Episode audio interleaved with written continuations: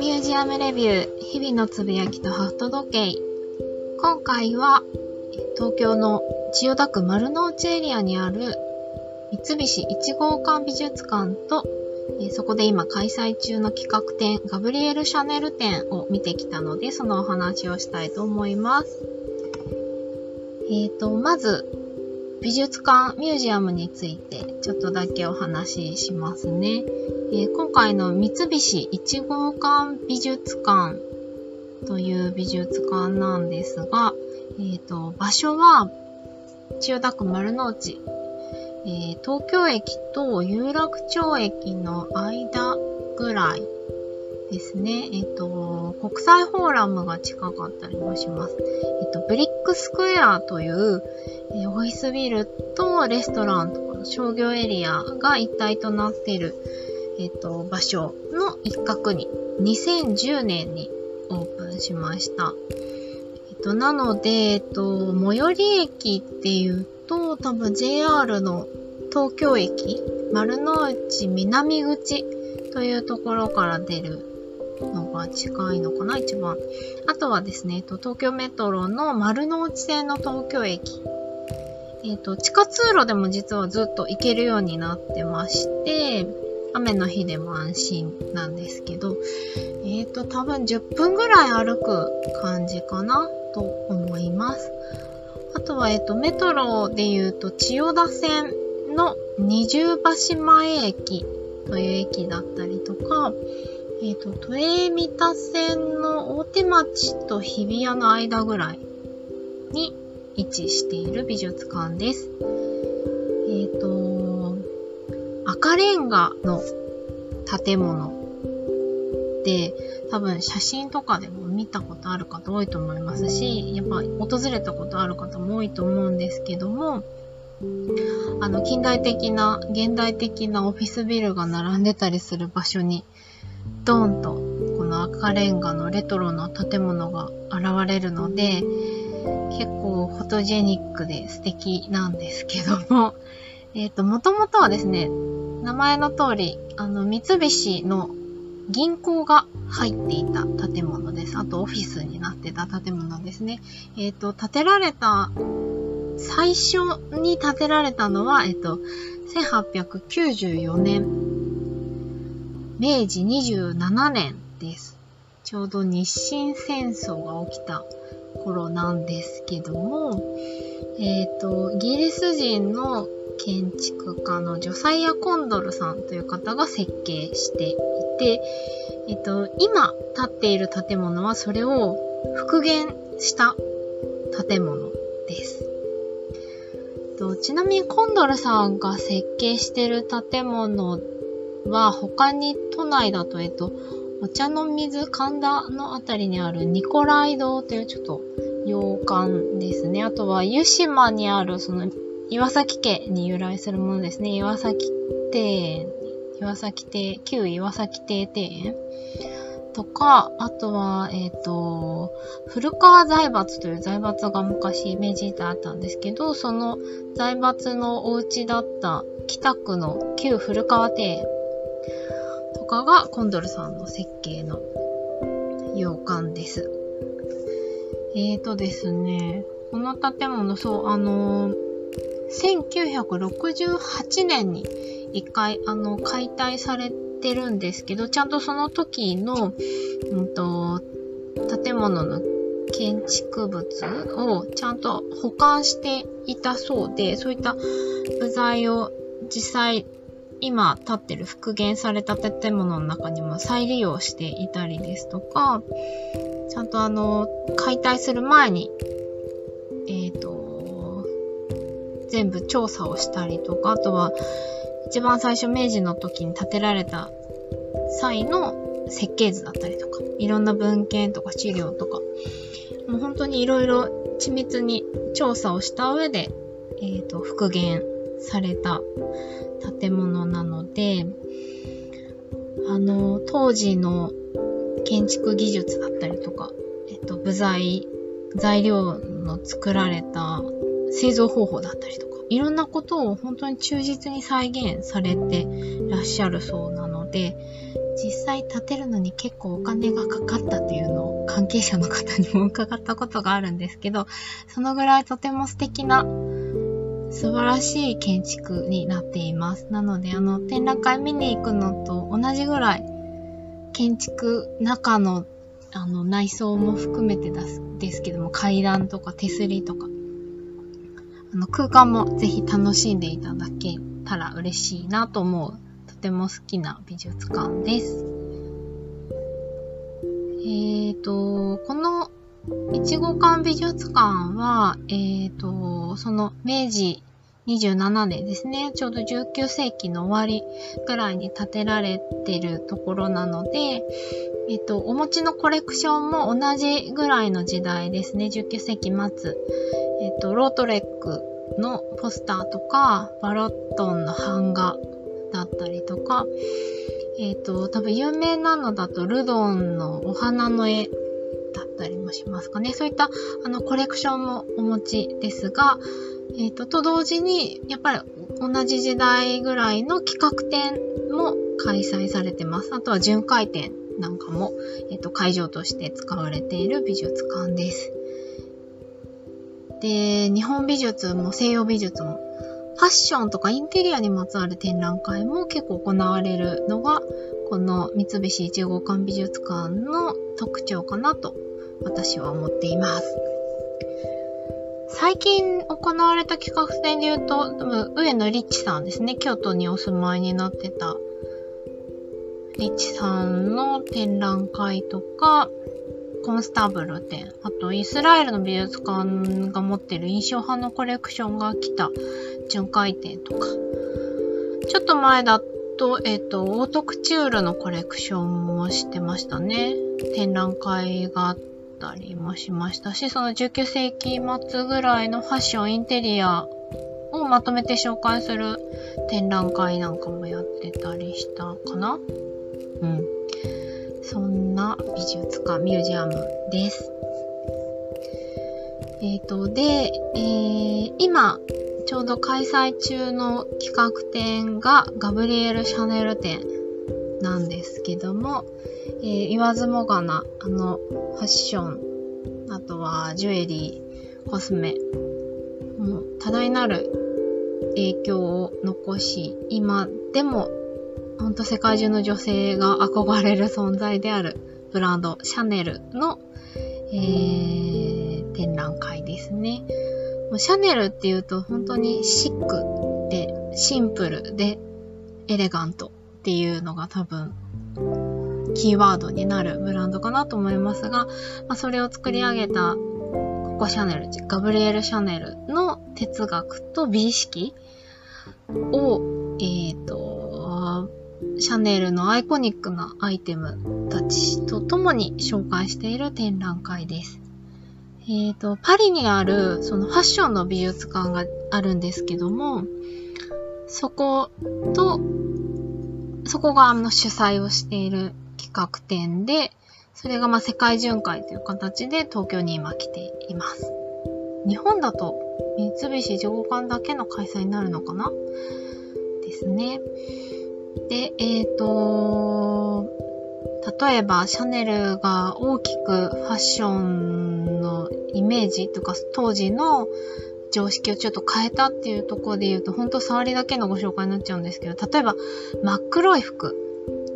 当時は本当ただの、あのー、喪服でしかなかった服をエレガントなリトルブラックドレスと呼ばれるような、えっ、ー、と、華やかな席にも着ていけるようなドレス、ワンピースを作ったりですとか、えっ、ー、と、当時はまだまだ、あの、女性のファッション、洋服ってすごく、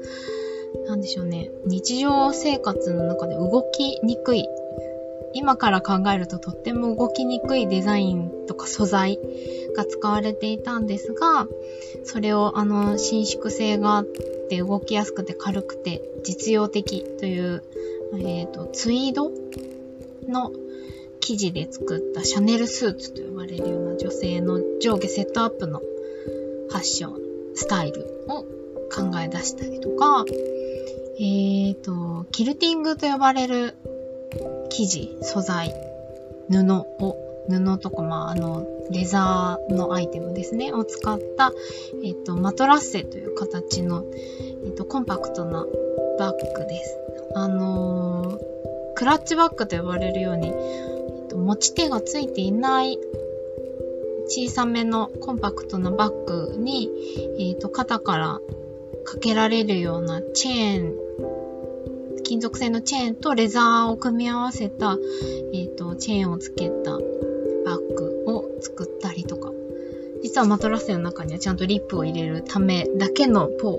ポケットがあったりするようなすごく機能的に作られてるバッグだったりもするんですけど、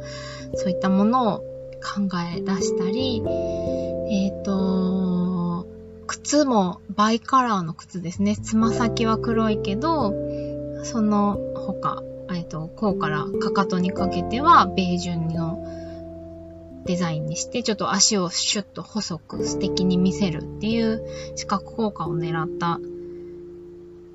パンプスを考えたりとか、あとは有名なのはやっぱり香りですね。お洋服だけじゃなくて見えないおしゃれということでナンバー5をはじめとした香水を考えたりとか、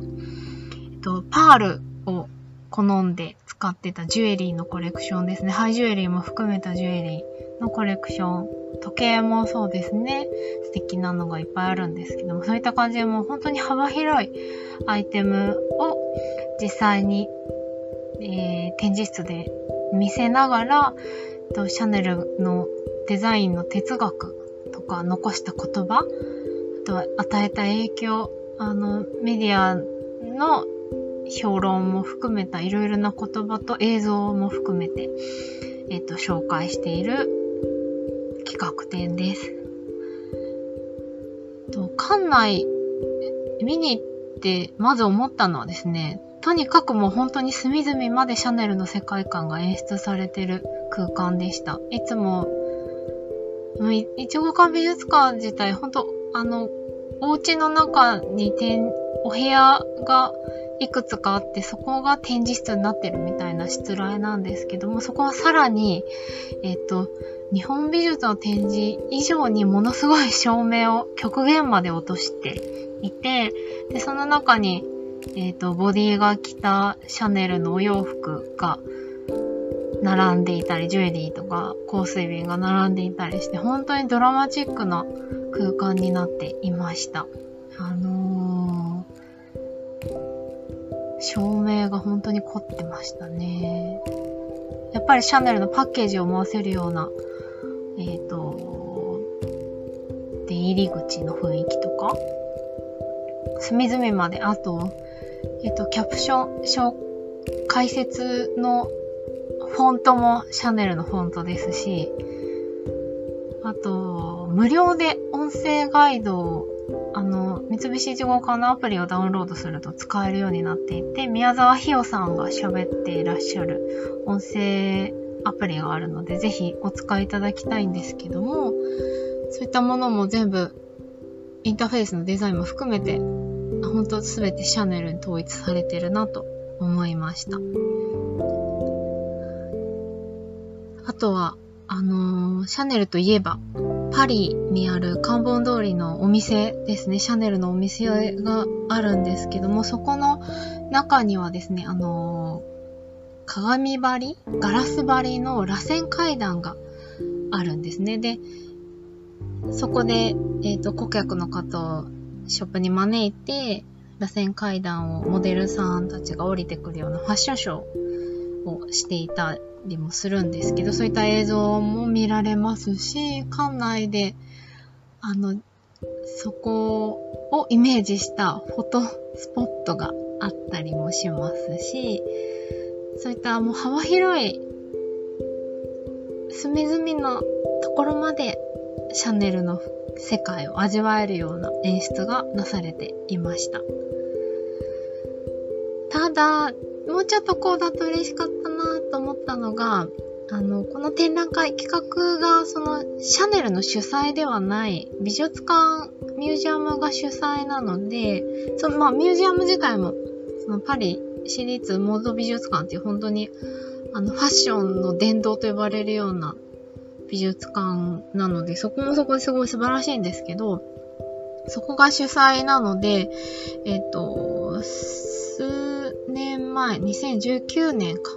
あの、シャネルの主催で実は、あの、オートクチュールのお洋服とか、まあ、ジュエリー、アクセサリーをテーマにした、えっ、と、世界巡回展みたいなものを実はやっていて、見に行ったんですけど、そっちのが正直楽しかったかもと思ってしまいました。えっと、その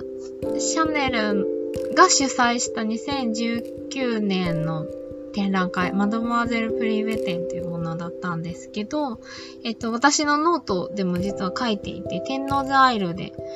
寺田倉庫さんとかがいっぱい並んでるあの、天王洲アイルで行われたんですが、えっと、レビュー記事のリンク貼っておきますので、ぜひご覧いただけると嬉しいなと思うんですが、えっ、ー、と、そう、マドマーゼルプレベ展がすごい素晴らしかったんですよね。で、ま、それと多分同じような失礼音声アプリもそうだし、雰囲気も近しいものあったんですが、まあ、華やかなのはやっぱオートクチュールだったなとも 思いました。でも、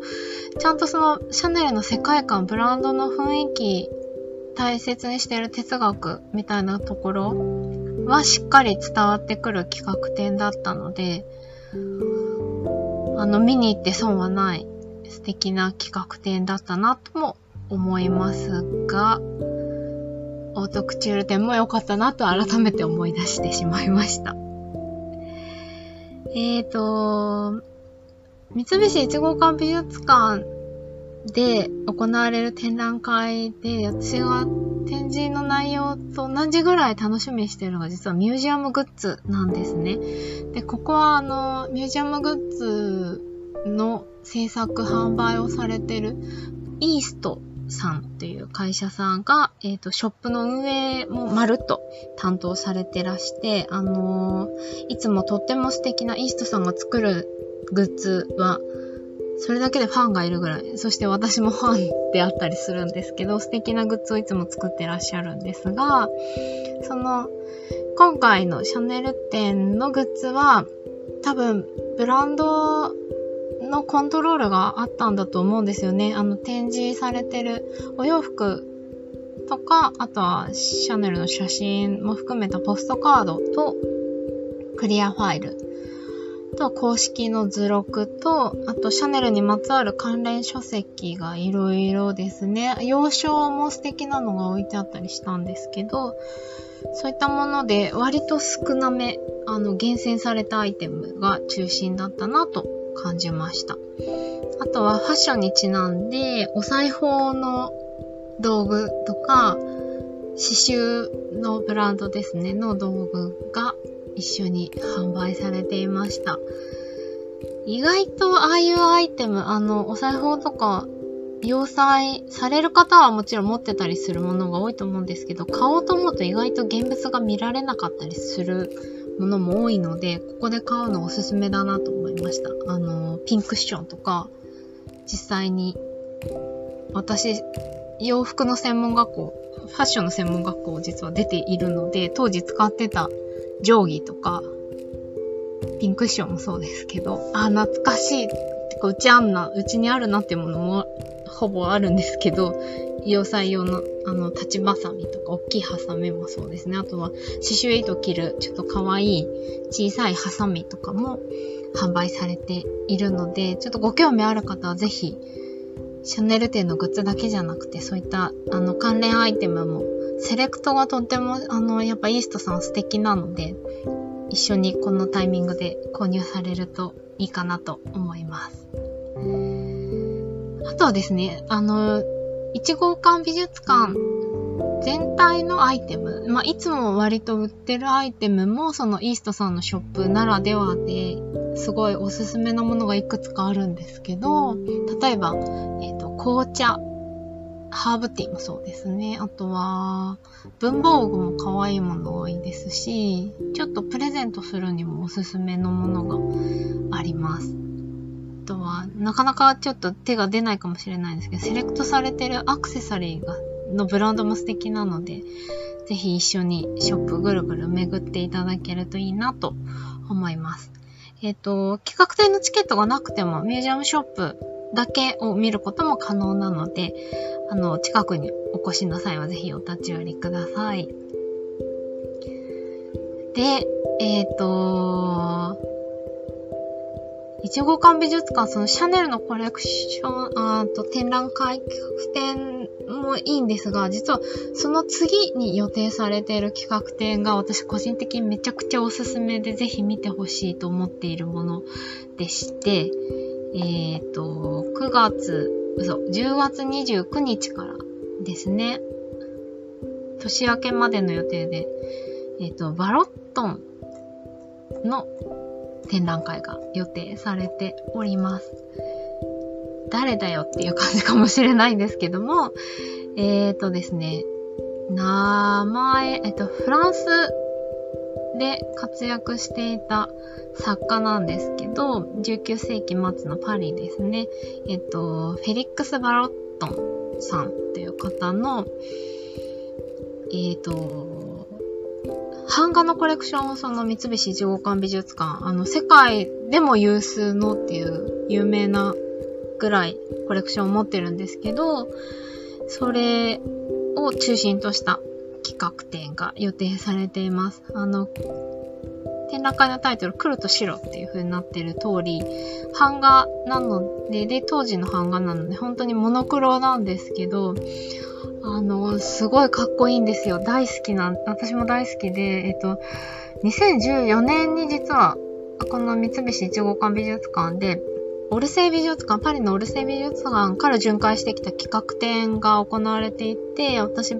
まあ、ポスターを見てすごい気になって見に行って、で、バロットンのことを知ってすごい好きになったんですけど、あの、カラーの作品もあるんですが、その白と黒、モノクロの版画の作品がすごい、なんでしょう、スタイリッシュだったり、ちょっと風刺が効いてる作品もあったりしますし、ドラマチックな雰囲気もあったりして、すごくおすすめなんですよね。ぜひ、ぜひぜひ見ていただけると嬉しいなと思っています。で、バロットの展覧会がやってるタイミングだともうオープンしてるんですが、実はこの三菱一号館美術館がある丸の内エリアは、えっ、ー、と、アートにまつわる施設が本当にたくさんあるエリアなんですね。で、すぐ近くには、えっ、ー、と、10月1日に、聖華堂文庫美術館という美術館がオープンする予定になってます。ここも、えっ、ー、と、1号館と同じように岩崎家に由来する美術館でして、もともと世田谷、二子玉川の方にあった美術館が、えっと、この丸の内、えー、1号館から歩いてほんと2、3分のところに移転してきます。これはあの、聖華堂文庫美術館立ち上げた岩崎家の小谷田さん、えっ、ー、と、八太郎さんのお子様にあたる方ですね。えっ、ー、と、小谷田さんと、あと、矢之助さんか。矢太郎さんの弟さんでいらっしゃる方で、えっと、三菱の2代目の社長だったのかな？そう、矢之助さんとその、小谷田さんっていうお子さんが二人でまあ立ち上げた聖華堂というコレクションがあるんですけど、日本美術と、えっと、東洋の古美術、えっと、洋変天目もお持ちなんですけど、そういった、あのー、アイテムを持っている。あとは、聖火堂文庫と言われる、まあ、あの、書物のコレクションも膨大にお持ちなんですよね。で、えっと、岩崎家にその由来してて、で、この矢之助さん、小谷田さんはやっぱりその丸の内、三菱、岩崎家に由来する丸の内に美術館を作りたいっていう思いはずっとあったそうで、それがついに叶うという記念すべき美術館のオープンが控えています。え、ー、と、あとはですね、東京駅の方に戻ればステーションギャラリーがありますし、京橋の方へ足を伸ばせばアーティゾン美術館があったり、あとは、まあ、あの、老舗のギャラリーがいくつも点在してますね。で、有楽町の方へ向かえば、出光美術館もありますし、その中通り沿い、丸の内中通りという丸の内エリアの、まあ、メインストリートになるようなエリア、通り沿いには、えっと、現代アートのギャラリーもいくつかあったりします。で、街全体ちょっとすごく素敵ですし、あの、中通り沿いにはエルメスとか、あの、コムデ・ギャルソンのお店もあったりしますし、街歩いてるだけでもとても、あのー、素敵なエリアなので、ぜひ、はしごを含めて、あとまあ、ブリックスクエア、1号館があるブリックスクエア全、そのものも本当にその、イギリス英国庭園みたいな雰囲気がして素敵なので、ぜひぜひちょっとあの、ぐるぐる巡っていただけるといいかなと思う場所です。ミュージアムです。ということで、今回もちょっと長めになってしまったんですけども、この、えっ、ー、と、聞くミュージアムレビュー、日々のつぶやきとハフト時計は、えっ、ー、と、ミュージアムとかアートにまつわるコラムを書いてます。ミュージアムコラムニストのナオミが、えっ、ー、と、好きすぎて、いろいろ巡っていて、あの、書いて発信が追いついてないのを編集なしの取って出しでこう聞き流してもらえるように音声でご紹介しているコンテンツです。えー、ぜひまたお耳にかかれるのを楽しみにしております。聞いていただいてありがとうございました。